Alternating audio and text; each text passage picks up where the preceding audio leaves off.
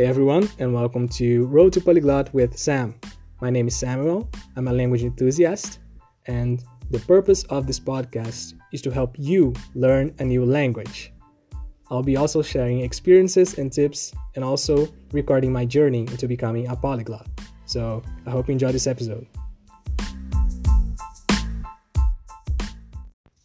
Hey everyone, and welcome to the last episode of the Road to Polyglot series the series where I'll give you steps and I'll give you all the tools you need in order to achieve fluency in language learning. And this episode is called Steps to Fluency. So I'm going to try to sum it up, some of the most important tips, and to help you guys to master a new language. So, number one, learn the basics. So, you have to go step by step. It's like you have to understand that language learning you don't have to. It's a marathon. It's you can't just sprint. You can't just go like it's uh it's gonna be short or it's a long it's a long process. So i think you guys should always be patient and understand that you have to go slowly step by step. If you have that mindset if you go like approach language learning as it's meant to be like a process a never ending process actually. If you do that i think you're gonna enjoy it. You, you'll be able to enjoy it and you won't lose motivation. Because if you lose motivation, it's going to get hard to stick to your, to your routine. So I guess it's really important. No, I guess, I believe it's really important that you should go slowly into language learning. So, number two, listen, listen, listen, and repeat. So, listening is really important. Uh, I've noticed throughout the years that when I started to listen a lot, then things started happening. Like I think that when that, when you listen, you really get how the language works in a better way. And after you've listened a lot, if you repeat, it's even better. You will absorb much more. So, like, listen to a, a particular content, and if you repeat it, you, it will get stuck in your mind, and you'll be able to use that vocabulary to apply it in a practical way. So, listening, listening, listening, and reading and repeating, sorry, is very important.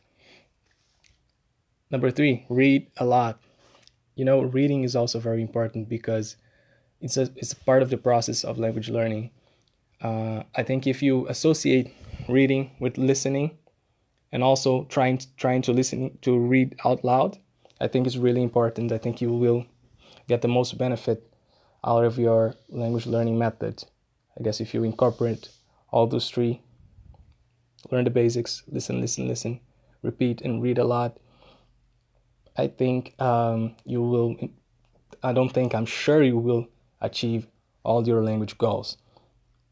And also, a very important thing you should do is talk to native speakers. It's really hard. I know it's really difficult. I think uh, I like to do it up front when I start learning a language, I just go and talk to native speakers. But some people don't like that. Some people prefer to learn a little bit and to really get used to the language first. Me, I like to talk to native speakers just from the beginning, but like some people don't, and that's okay. Like, do what's good for you, but you have to understand that you have to go through this barrier and you have to start talking to native speakers if you want to reach a good level in any language. You're not gonna you're not gonna learn a language by yourself. Like that's impossible. You can't learn a language alone. You have to talk to people, you have to interact. That this way you will learn a language. That's the only way. Like it's gonna get to a point where you have to talk to a native speaker. So it's not a big of a deal. It's just people. You just say hi. You just talk to them. Like they're gonna be really happy that they that you're talking to them. So you guys should always try to talk to native speakers, even if you don't feel ready. And five, and the fifth and last one it's surround yourself with the language. You know, all the the steps I, I've mentioned here, I've talked before in the other episodes, but I, I just wanted to sum it up. And this is the most important. You have to surround yourself with the language. The more you surround yourself with the language, the faster you will learn.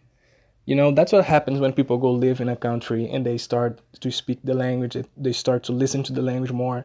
They really get surrounded with the language. So I think you guys I'm sh- I, you guys should try to surround yourself as much as you can with the language you're learning because it will be much faster and it will speed up the process of the language learning.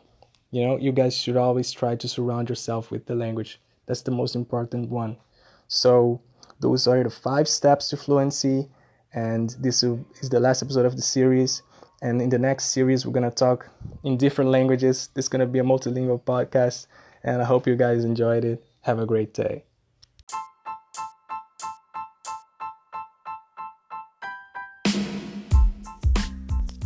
Thank you so much for listening to the podcast. You know, this journey has been amazing to me, and I hope you guys have learned a lot with these episodes. And a new series is coming. Thank you so much for listening. Follow at roadtopoly.glot on Instagram if you want to see more content about language learning. Thank you so much and have an awesome day.